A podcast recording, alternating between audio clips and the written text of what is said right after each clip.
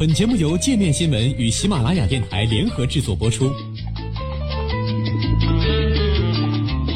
界面新闻五百位 CEO 推荐的原创商业头条，天下商业盛宴尽在界面新闻。更多商业资讯，请关注界面新闻 APP。超过一千亿美元现金，巴菲特为何全买了美国国库券？伯克希尔哈萨韦公司此前发布了年报和备受关注的巴菲特致投资者信。信中称，截至二零一七年的十二月三十号，伯克希尔所持的现金和美债为一千一百六十亿美元，再创公司历史新高。由于难以找到适合并购的大企业，最近几年，伯克希尔成了美国国库券的全球最大持有者之一。《华尔街日报》指出，截至去年的九月三十号，该公司拥有一千零九十亿美元现金，相比二零一六年年底时多出了八百六十亿美元，相比二零零六年年底也翻了一倍多。巴菲特说，几乎所有这些现金都投入了美国国库券，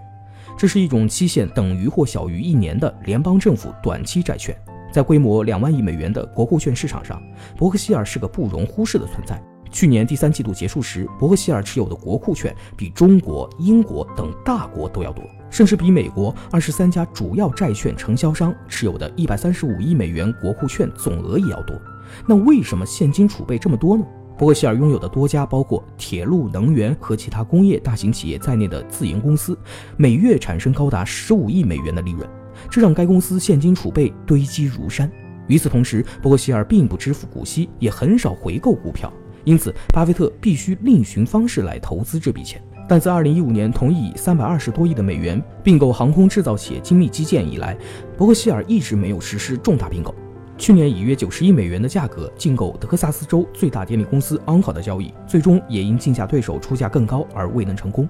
巴菲特在上月接受采访时说：“我们没有停止购买，我们基本上一直是买方，只在特殊的情况下我们才会出售资产。”但他也补充说，目前还没有具体的并购目标。伯克希尔并不会仅仅因为持有大量的现金就实施并购。巴菲特曾将投资比喻为棒球运动，投资的诀窍是静坐在那里，看着一个又一个的投球飞过，然后等待那个正好处在你绝妙点的球的到来。如果有人在边上喊“挥杆啊”，你这个废物不要理他们。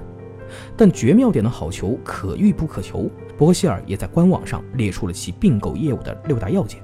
大型收购，税前利润必须达到五千万美元。显现出持续的盈利能力，我们对未来预期没兴趣。拥有良好的股本收益率，同时债务较低或者没有债务。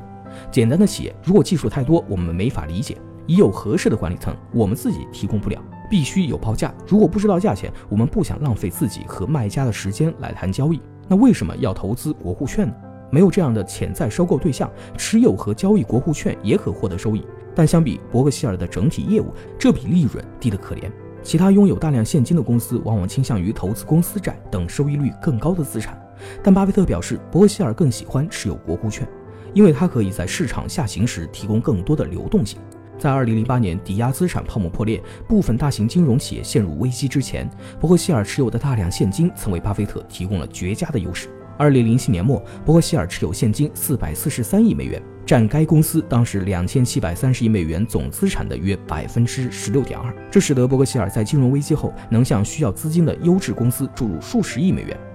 到二零零九年年中，伯克希尔的现金储备降至二百四十五亿美元，这意味着该公司几乎所有可用的现金都已经投资出去。作为这家世界著名的保险和多元化投资集团的掌门人，巴菲特通常会使伯克希尔维持至少两百亿美金的可用现金，以备不时之需，比如发生灾难性的飓风等自然灾害时支付保险索赔金。到二零一零年初，该公司现金储备占总资产的比例已经降至百分之七点二。那些花出去的投资，在后来数年内给公司带来了丰厚的回报，成功帮助伯克希尔的资产规模在过去八年间翻了一倍多。眼下，这家公司的现金储备已占总资产的近百分之十六，是自二零零七年年末以来的最高比例。